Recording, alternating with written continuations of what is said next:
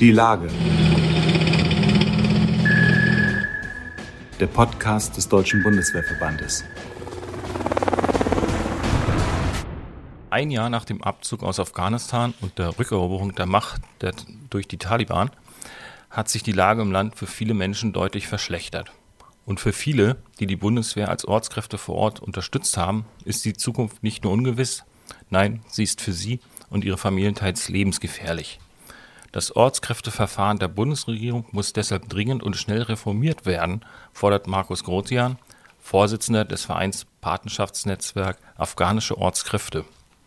Heute ist er zu Gast im Podcast des Deutschen Bundeswehrverbandes. Mein Name ist Gunnar Kruse. Ich bin Redakteur beim DBWV. Hallo Herr Grozian, schön Sie heute bei uns hier im Podcast zu haben. Für alle, die Ihr Patenschaftsnetzwerk Afghanische Ortskräfte noch nicht kennen, was hat Sie, ich glaube es war 2015, dazu bewegt, den Verein aus der Taufe zu heben? Ja, schönen guten Tag. Uh, thanks for having me. Ähm, ja, wir hatten 2015 gab es Aufrufe des Generalinspekteurs, Patenschaften zu übernehmen für Ortskräfte, die das Land verlassen mussten, nachdem wir von ISAF auf Resolute Support in Afghanistan gewechselt hatten, haben wir viele Ortskräfte entlassen müssen und die fühlten sich bedroht in der äh, in ihrer Gesellschaft und äh, haben dann Aufnahmezusagen bekommen und durften nach Deutschland. Und in Deutschland hatten die dann durchaus nicht unerhebliche Integrationsprobleme, haben sie auch heute noch, nur sind sie halt einfach äh, als Probleme viel zu klein geworden zurzeit, dass das äh, in den Medien sein würde. Ähm, aber dabei haben wir dann gesagt, wir versuchen zu helfen, haben ein Netzwerk gegründet, wo äh, ich mit anderen Mitstreitern gesagt habe, wir stehen bei Fragen zur Verfügung. Denn äh, oft ist es einfacher, äh, die Fragen vorher zu beantworten, als wenn das Kind dann erst im Brunnen gefallen ist. Beim ersten deutschen Ortskräftekongress, den Ihr Partnerschaftsnetzwerk Afghanische Ortskräfte unlängst unter anderem mit dem Deutschen Bundeswehrverband organisiert hatte, haben Sie mit Blick auf den Abzug der alliierten Truppen und der Bundeswehr aus Afghanistan gesagt, dass wir uns in diesen Tagen nicht nur an ein Leben erinnern würden, in dem in Afghanistan neben Hoffnung auch die Chance auf ein freies Leben bestand. Wir würden uns auch an ein Versprechen an unsere ehemaligen Angestellten erinnern, dass man sich politisch der großen Verantwortung ihnen gegenüber bewusst sei und wie sie dann doch zurückgelassen wurden. Was genau meinten Sie damit? Ja, ich erinnere mich recht gut an die Zeit äh, Mai bis August letzten Jahres, wo mir von allen äh, Regierungsstellen und Sprechern und alles, was ich so gehört habe, offiziell immer ge gesagt wurde, wie toll alles läuft und man möge sich keine Gedanken machen und das läuft alles super. Und es würde sich um jeden gekümmert. Und gleichzeitig äh, habe ich Safehäuser in Kabul äh, betrieben, wo 400, 500 Menschen äh, drin lebten, die einen Antrag hätten stellen können äh, aber es, äh, also theoretisch, aber praktisch ging es halt nicht. Äh, das war halt eine sehr bittere Zeit. Ähm, der Versuch dabei darauf aufmerksam zu machen, das war dann letztes Jahr so die Zeit, bis es dann im August zu Ende ging. Wie könnte, wie müsste Deutschland und die deutsche Politik sein, beziehungsweise ihren Verpflichtungen gegenüber den afghanischen Ortskräften nachkommen? Was sagen Sie da? Naja, also im ersten Schritt mal die Menschen, denen wir schon Aufnahmezusagen gegeben haben, übrigens die Masse der Aufnahmezusagen äh, im Dezember, äh, wenn ich das äh, richtig überblicke, also deutlich nachdem wir die Evakuierung beendet hatten, wussten wir dann, wen wir hinterher hätten retten sollen. Das ist natürlich auch ein bisschen bitter. Ähm, und um genau das zu verhindern, geht es mir eigentlich auch darum, dass man grundsätzlich ein Konzept entwickeln muss, wie wir mit Ortskräften umgehen. Ähm, so wie wir eine Gefährdungsbeurteilung bei einem Arbeitnehmer, während er für uns arbeitet, also wenn ein Deutscher für uns arbeitet, ähm, müssen wir das machen. Ist der Büroarbeitsplatz in Ordnung? Braucht er einen zweiten Monitor? Braucht er eine gute Lampe, damit er nicht blind wird? So müsste man vielleicht auch für Ortskräfte, während sie für uns arbeiten, ständig bewerten, äh, sind diese Menschen einer solchen, äh, sind diese Menschen so exponiert, dass falls die Terroristen hinterher gewinnen, äh, wir sie vielleicht retten müssten. Denn nur wenn ich das währenddessen schon überprüfe und Gott bewahre, man könnte dann vielleicht sogar Visa schon im Auswärtigen Amt oder in Deutschland irgendwie schon fertig haben für diese Menschen in einem versiegelten Umschlag, den man erst aufreißt, wenn der Terrorist gewinnt. Aber dann spare ich mir halt einen Haufen Zeit und ich habe nicht die Sorge, dass ich hinterher irgendwelche Terroristen mit über äh, mit, mit in irgendwelchen Flugzeugen mitnehme, sondern wenn ich mir vorher Gedanken machen würde, was im schlimmsten Fall passieren könnte und diesen Fall dann abdecke, dann äh, hätte ich halt auch die, Gesicht, äh, die Gewissheit und die Sicherheit, dass unsere Angestellten, wenn es denn schief geht, äh, dass, äh, dass wir sie dann auch retten können. Äh, als Beispiel in Mali sagt man mir ständig, äh, Mali ist ganz anders als Afghanistan. Und letztendlich äh, sehe ich, dass wir in Mali, wenn, die, wenn wir uns da äh, zurückziehen würden, die, äh, die, da würden wir unsere Arbeitnehmer in die Hände äh, lassen oder äh, würden wir in der Hoffnung sie zurücklassen, dass die Terroristen nicht gewinnen. Das ist so ziemlich genau der gleiche Plan, den wir in Afghanistan gehabt haben. Aber natürlich haben Politiker, die sagen, Afghanistan ist ganz anders als Mali, völlig recht. Denn für Mali haben wir überhaupt kein Aufnahmeprogramm. Das heißt, es kommt überhaupt keine Ortskraft zu uns. Aber das kann ja nicht unser Anspruch sein. Ja, es gibt aber auch äh, kritische Stimmen und Vorbehalte gegenüber den afghanischen oder zumindest Teilen der afghanischen Ortskräfte. Nicht jeder hätte die Aufnahme in Deutschland verdient. Was, was sagen Sie solchen Skeptikern? Solchen Skeptikern sage ich, dass äh, wir als Arbeitgeber uns diese moralische Bewertung, dass, dass wir die nicht mehr treffen dürfen, wenn wir die Menschen erst zurücklassen und dann äh, auf Hörensagenberichte angewiesen sind, um zu bewerten, ist jemand gefährdet oder nicht.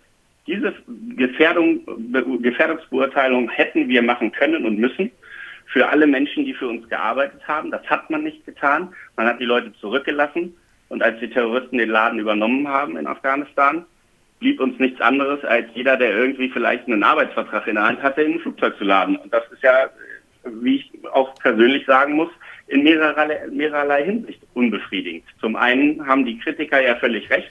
Wir laden irgendwelche Maschinen voll und ich sag mal, in der äh, Anzahl der Afghanen, die wir da mitgenommen haben in unseren Flugzeugen aus Kabul, waren, glaube ich, äh, 100, 200 Menschen Ortskräfte von 5000. Hm. Wer waren die anderen? Keine Ahnung. Aber ist das nicht ein Zustand völliger äh, Unkoordiniertheit, den es zu verhindern gilt und den ich doch nur verhindern kann, wenn ich Pläne dafür mache? Und die, die, die Menschen, mit denen wir bisher zusammenarbeiten, in Mali vielleicht, halt auch schon mal so durchdenke. Wer, wer arbeitet da für uns? Äh, welche Familienmitglieder? Was bräuchte der? Der braucht einen Pass vielleicht, wenn er herkommen will. Der könnte jetzt schon eine Sicherheitsüberprüfung durchführen, weil er arbeitet ja für uns. Und äh, dass man die Sicherheitsüberprüfung nicht dann erst macht, wenn er ein Visum kriegen soll. Denn wie wir festgestellt haben in Afghanistan, dauert ein Visum. Ähm, die Menschen, die im, im Juni versuchten, ein Visum zu kriegen für Deutschland, äh, die sind im August noch nicht begonnen worden. Und dann war es ja schon zu spät. Ja, aber der Abzug, der, der ist ja auch sehr, sehr schnell erfolgt. Äh, ja, Militär äh, geht schnell rein und geht vielleicht auch schnell wieder raus. Politischer Wille. Das mhm. ändert ja nichts daran, dass wir uns um unsere Menschen, die mit denen wir da zusammenarbeiten seit 10 oder 15 Jahren, äh, und, das, und auch selbst, selbst mit denen nur seit einem Jahr zusammenarbeiten äh, würden, müsste man sich doch um diese Menschen besser kümmern. Man müsste doch zumindest eine Idee haben, wer die sind.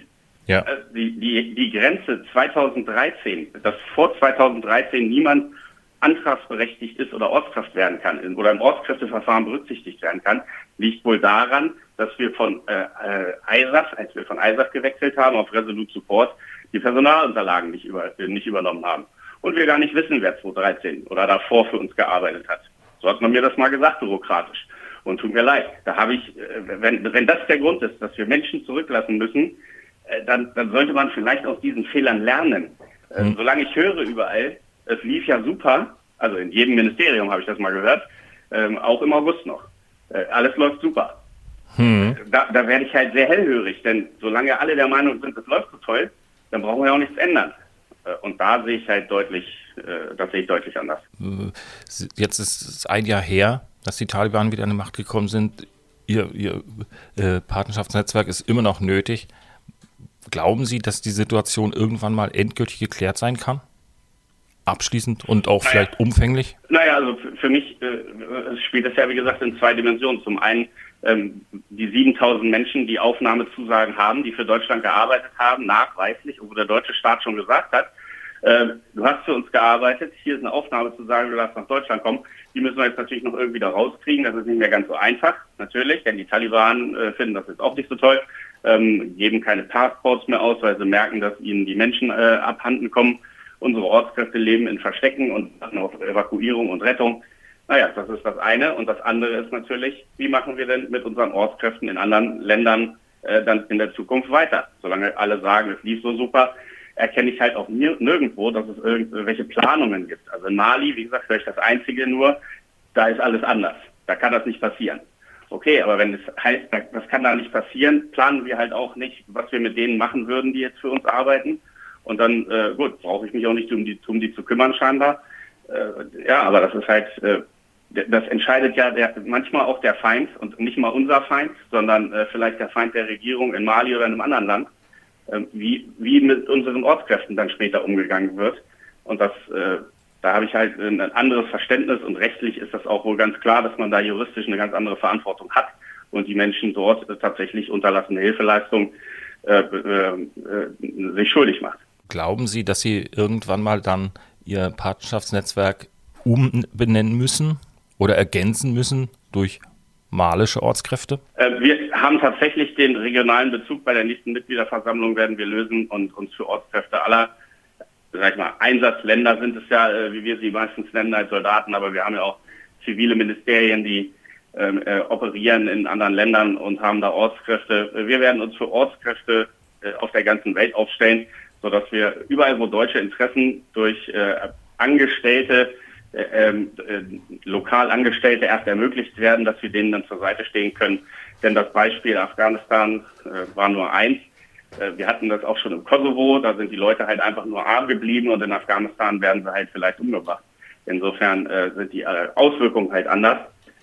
Und dadurch ist es vielleicht auch jetzt mehr in die Medien gekommen. Aber wie wir mit unseren Angestellten umgehen, ähm, halte ich, da brauchen wir ein Konzept, da müssen wir ein ressortübergreifendes Konzept haben, äh, und äh, nicht die großartigen ressortübergreifenden äh, Verfahren, die sich angeblich bewährt haben. Ich denke, wir haben deutlich gesehen, dass das im letzten Jahr sich nicht bewährt hat. Sie arbeiten oder wir kooperieren ja auch schon mit dem Deutschen Bundeswehrverband. Wie muss man sich das vorstellen? Na, ich habe, äh, ich, ich, wollte aufzeigen beim Ortskräftekongress, dass dieses ein breites Bündnis ist. Also dass der Bundeswehrverband, der Reservistenverband und der Bund Deutsche Einsatzveteranen schon lange an meiner Seite stehen. Das äh, weiß ich, das äh, gibt mir auch Kraft. Aber äh, wir waren eben auch mit Pro Asyl da. Und äh, das ist halt ein, ein Thema, in dem es einen großen Konsens in der Gesellschaft gibt, dass man mit den eigenen Angestellten anders umgehen sollte. Und äh, der, der kleine Seitenhieb möge erlaubt sein. Aber wenn ich in der, im Bund Deutscher Einsatzveteranen nachfrage, dann äh, sehen die ja auch Luft nach oben, wie wir mit unseren Veteranen umgehen. Vielleicht ist das ja hier so ein grundsätzliches Problem, wie wir mit Menschen umgehen, wer weiß. Ne, aus Polizistenecke höre ich auch äh, immer nur Loblieder auf den eigenen Arbeitgeber. Ich weiß es nicht. Vielleicht haben wir hier ein grundsätzliches Problem. Auf jeden Fall am Beispiel Ortskräfte, äh, wo ich nun dran bin, äh, versuchen wir halt aufzuzeigen, dass die Gesellschaft das halt auch anders sieht. Ja, Herr Grozian, dann wünsche ich Ihnen noch viel Erfolg bei Ihrer Arbeit, Ihrem Netzwerk und bedanke mich für das Gespräch. Ich danke Ihnen für Ihre Zeit.